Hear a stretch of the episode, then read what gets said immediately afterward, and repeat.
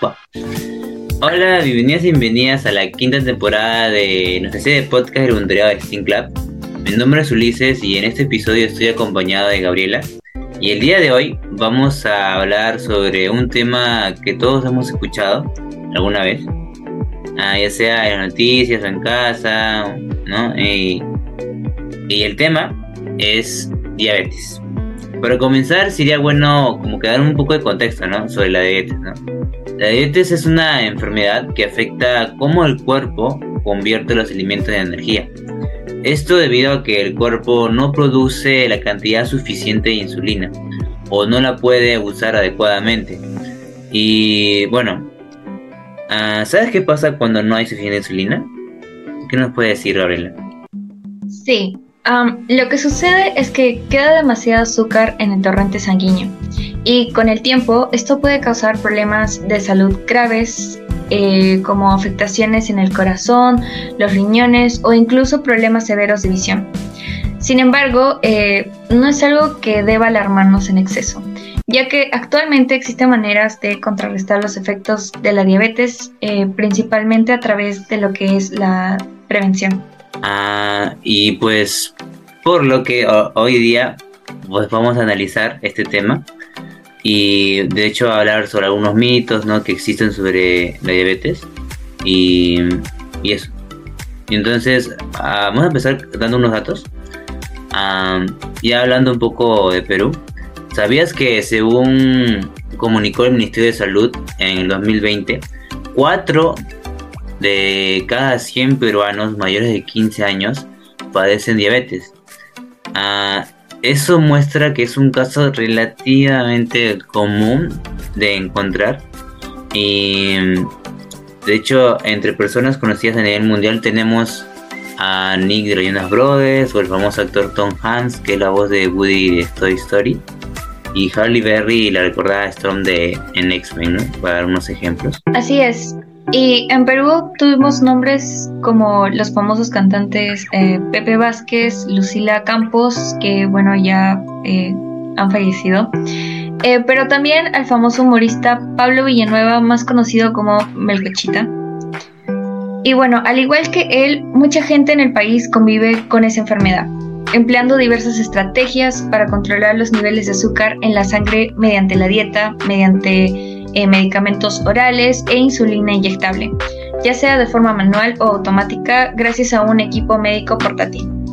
De hecho es increíble cómo avanza la tecnología, ¿no? Ahora pues hay de hecho unas maquinitas que te puedes poner, o sea, que te pones en el dedo y para mí ¿no? la glucosa, o otros más avanzados que es tan fuerte como si fuera, no sé, un parche o algo así que había visto y que ya te dura varios días para poder medirte la glucosa sin necesidad de, estar pinchándote cada rato.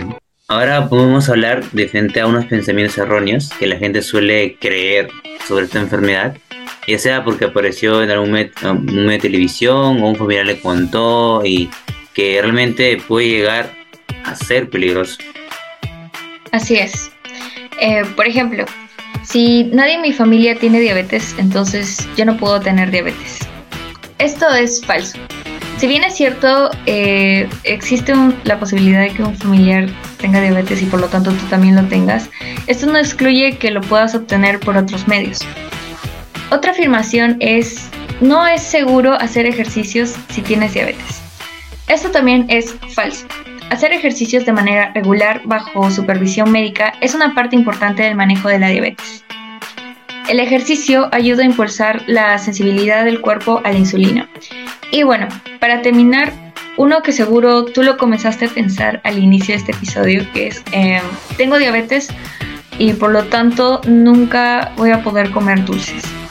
Si bien es cierto, los dulces incrementan la cantidad de glucosa en la sangre más que otro tipo de alimentos, no están prohibidos siempre, siempre y cuando eh, bueno, sean consumidos de una manera planificada y en cantidades reducidas de acuerdo con las indicaciones del médico tratante.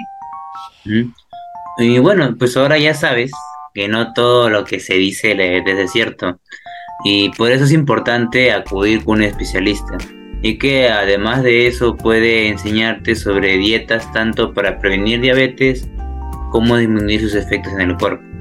Cumpliendo con dietas donde se procura de comer productos saludables, por ejemplo frutas, verduras, granos integrales, legumbres, o como frijoles y guisantes, frutos lácteos bajos en grasa como leche y queso.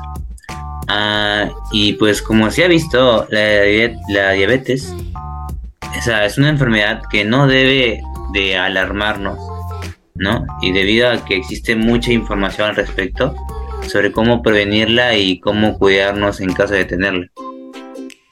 Así es, por lo que es importante además no solo estar atentos a nuestra propia salud, sino a la de nuestros familiares, conversando sobre el tipo de alimentación que tienen o eh, si conocen a alguien que podría hacerle útil estos consejos. Mientras a más gente le llegue la información, más gente podrá tomar decisiones informadas y adoptar hábitos saludables para prevenir y manejar la diabetes de forma efectiva. Y bueno, eh, ha sido un gusto hacer este podcast. Y bueno, no se olviden de seguirnos en nuestras redes sociales como Stinker UPSH tanto en Facebook, TikTok, YouTube, Spotify. Y mm, bueno, como mensaje final, ya lo había mencionado, pues la diabetes no tiene por qué alarmarnos cuando sabemos o, sea, o obtenemos la información correcta, ¿no? Y bueno, nos vemos hasta la próxima.